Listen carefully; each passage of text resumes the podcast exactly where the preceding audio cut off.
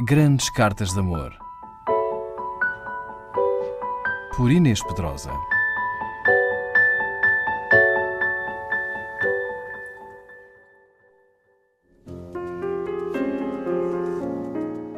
Abelardo e Heloísa, dois amantes infelizes do século XII, representam no imaginário ocidental o modelo da paixão impossível. Aos 40 anos, Abelardo apaixona-se pela sua discípula de 17.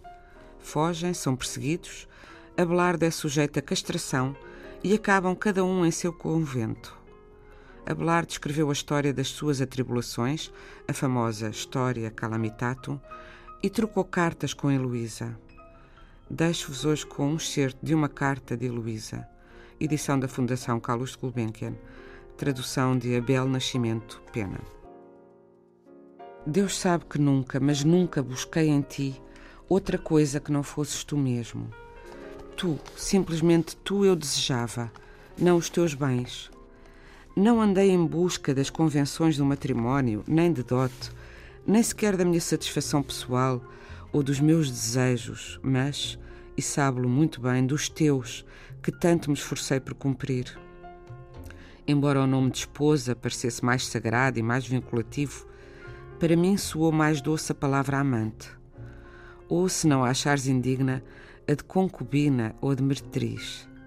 Estava convencida de que quanto mais me humilhasse por tua causa, maior seria o reconhecimento que alcançava junto de ti e menos prejudicaria o brilho da tua glória. Tu próprio não te esqueceste inteiramente disso na carta de consolação que enviaste ao teu amigo, à qual me referi um pouco mais acima. Nela não desdenhaste de expor algumas das razões que me levaram então a dissuadir-te da nossa união e do infausto Himeneu. Mas, isso sim, passaste em silêncio a maior parte dos motivos que me levaram a preferir o amor ao casamento, a liberdade ao cativeiro. Invoco a Deus como testemunha.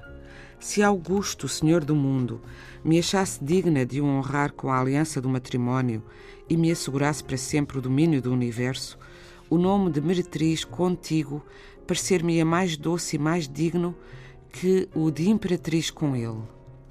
Na verdade, não é a riqueza ou a glória que dão dignidade ao homem. Aquilo depende da fortuna, isto da virtude e não se considera a si mesma pouco venal aquela mulher a quem agrada mais desposar um homem rico que um homem pobre, ou cobiçar no marido mais a sua fortuna do que ele mesmo.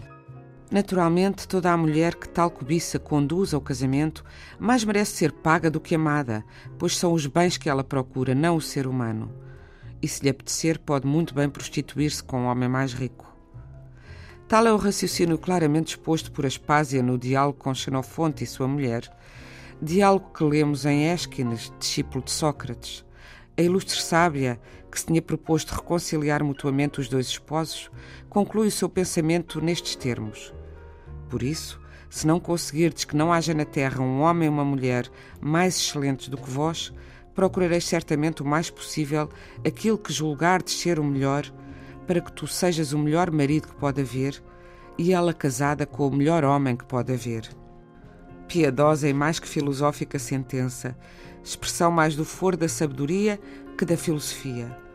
Piedoso erro, feliz engano para os esposos cujo amor guarda ainda intacto o vínculo perfeito do matrimónio, não tanto pela continência dos corpos quanto pela pureza das almas mas o que um tal erro tinha mostrado às outras mulheres, a mim uma verdade bem mais clara me ensinou. O que elas pensavam dos seus maridos, eu sabia-o de ti, e o mundo inteiro pensava-o de ti, ou melhor, sabia-o de verdade. Assim, o meu amor por ti era tanto mais verdadeiro, quanto mais longe estava do erro.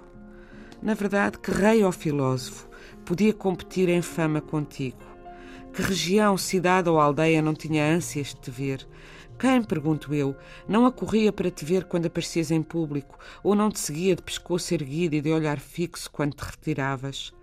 Que casada, que solteira, não desejava o ausente e não ardia de amores na tua presença? Que rainha ou dama poderosa não invejava os meus prazeres e a minha cama? Possuías, é verdade, dois talentos excepcionais, capazes de conquistar o coração de qualquer mulher o talento do poeta e a graça do cantor. Não me consta que outros filósofos os tenham possuído nesse grau. Graças a eles, como que para repousares dos exercícios filosóficos, compuseste muitos versos de amor com medida e ritmo. Graças à extrema beleza da sua poesia e da sua música, estes poemas tiveram um enorme sucesso. Soavam por toda a parte e mantinham incessantemente o teu nome nos lábios de todos. Graças à doçura da sua melodia, até os analfabetos incapazes de entender a letra deles se lembravam, recordando o teu nome. Pela mesma razão, as mulheres suspiravam de amor ardente por ti. E como a maior parte dessas canções celebravam os nossos amores, em pouco tempo o meu nome fez-se ouvir em todas as regiões, suscitando contra mim a inveja de muitas mulheres. Grandes Cartas de Amor por Inês Pedrosa.